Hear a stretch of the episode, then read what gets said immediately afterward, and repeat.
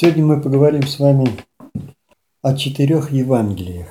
Казалось бы, вроде бы такая тема, ничего вроде как бы сложного нет, потому что вся она, как говорится, на виду, на слуху постоянно.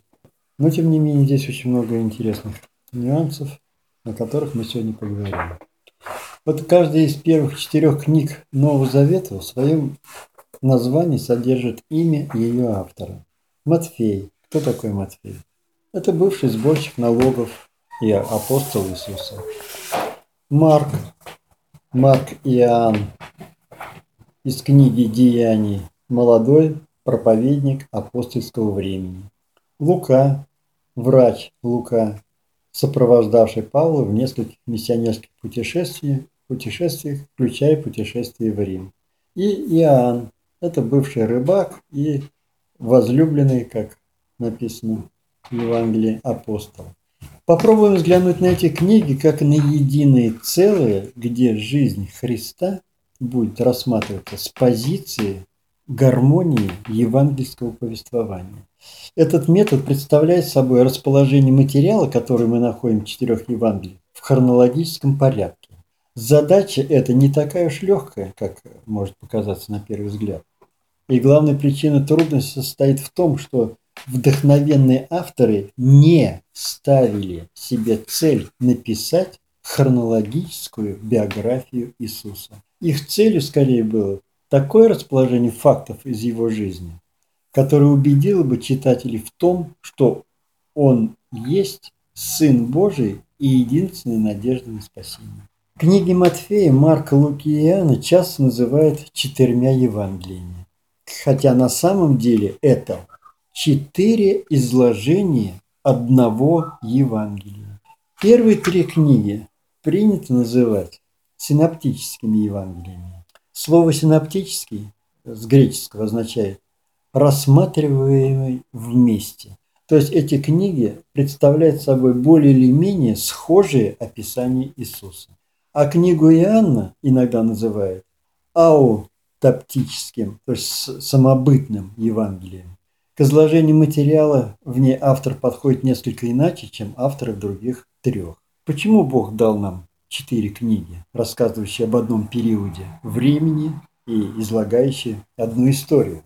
Мы не знаем, почему Бог выбрал именно это число четыре, да? но факт тот, что Он вдохновил их все. Вместе четыре книги показывают, как важна история об Иисусе. Вместе четыре книги говорят о необходимости удостоверить рассказ об Иисусе. В свое время Моисей говорил, что нужны по крайней мере два или три свидетеля, чтобы доказать. Из Второзакония даже, 19 глава, 15. А четыре свидетеля, безусловно, еще лучше. Вместе четыре книги раскрывает многогранную природу Иисуса. Он был царем, но он же был и совершенным слугой.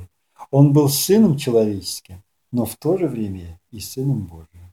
Один автор вряд ли смог бы оценить его должным образом. Все четыре книги имеют одну основную цель – рассказать об Иисусе, но при этом каждая написана под несколько иным углом зрения. То есть все они предназначались для разной аудитории. Матфей явно писал в первую очередь для иудеев. Иисус он изображает царем, который пришел, чтобы установить свое царство. Особый акцент Матфей делает на том, что Иисус – это Мессия, и пишет о его учении, его царстве и его власти. А конечной целью автора – изобразить Иисуса обещанным Спасителем. В отличие от Матфея, Марк писал для не, э, не, не иудейской аудитории, а именно для римской. В своей книге он избегает вопросов, не представлявших особого интереса для язычников, например, родословие. Марка больше волновало то, что Иисус делал, нежели то, чему он учил. Поэтому Иисус изображен слугой, помогающий другим. А также делается акцент на его чудесах. Конечная цель в повествовании Марка – изобразить Христа могущественным спасителем. Если Матфей его изображал царем, могущественным спасителем. Далее, Лука тоже писал для неиудейской аудитории, а для греческой. Его Евангелие изображает Иисуса сыном человеческим. Это выражение из его Евангелия, 19 глава, 10 и подчеркивает его совершенную человеческую природу. Для любознательных интеллектуалов, каковыми были греки в школе, он писал для греческой аудитории, это повествование подходило как нельзя идеальней. Конечно же, целью книги Луки было изобразить Иисуса совершенным. И последняя, четвертая книга, книга Иоанна, написана позже других и имеет определенную направленность для верующих. Дело в том, что появились ложные представления о природе Иисуса, вызвавшие смятение среди верующих. Так что если три предыдущих автора писали для неверующих, то Иоанн писал конкретно уже для верующих. Поэтому Иоанн изображает его Сыном Божиим, подчеркивая его божественность. И конечной целью автор ставил показать Иисуса личным. Как построены эти четыре изложения? К Евангелиям иногда применяют термин «биография», но в строгом смысле слова эти четыре книги так назвать нельзя. Скорее, это дидактические рассказы, что с греческого означает «научение, назидание». Вот несколько причин, почему это так. Они не делают попытки охватить всю жизнь Иисуса. Первые 30 лет – почти полный пробел, а это в, в, э, в то время как одна треть текстов Евангелия сосредоточена на единственном событии, хотя Евангелие в основном использует определенный хронологический подход – рождение, детство, крещение, служение, смерть и воскресение – хронология для авторов не всегда важна. Они часто группируют события вместе, чтобы подчеркнуть те или иные истины. Никто из авторов не описывает внешность Иисуса, какой э, биограф забыл бы это сделать. Еще раз отметим для себя, что синоптические Евангелия, это первые три, излагает в основном одни и те же факты, в то время как книга Иоанна дает главным образом дополнительный материал. Поэтому в повествовании Иоанна не повторяется, а опущено следующие события.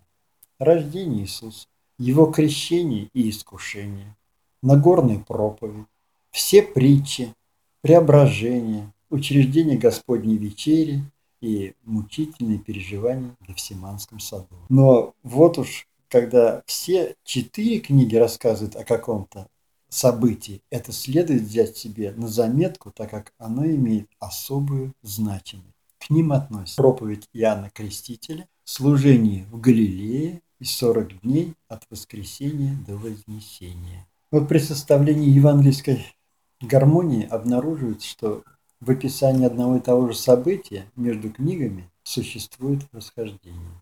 Не вдаваясь в исследования, противники Бога выставляют их на показ, этим демонстрируя несовершенство Библии и ее человеческий характер, а не боговыкновенность. Это один как раз вот все на якобы вот этих противоречиях составил целую. Как объяснить эти расхождения? В большинстве случаев одно описание просто дополняет другое.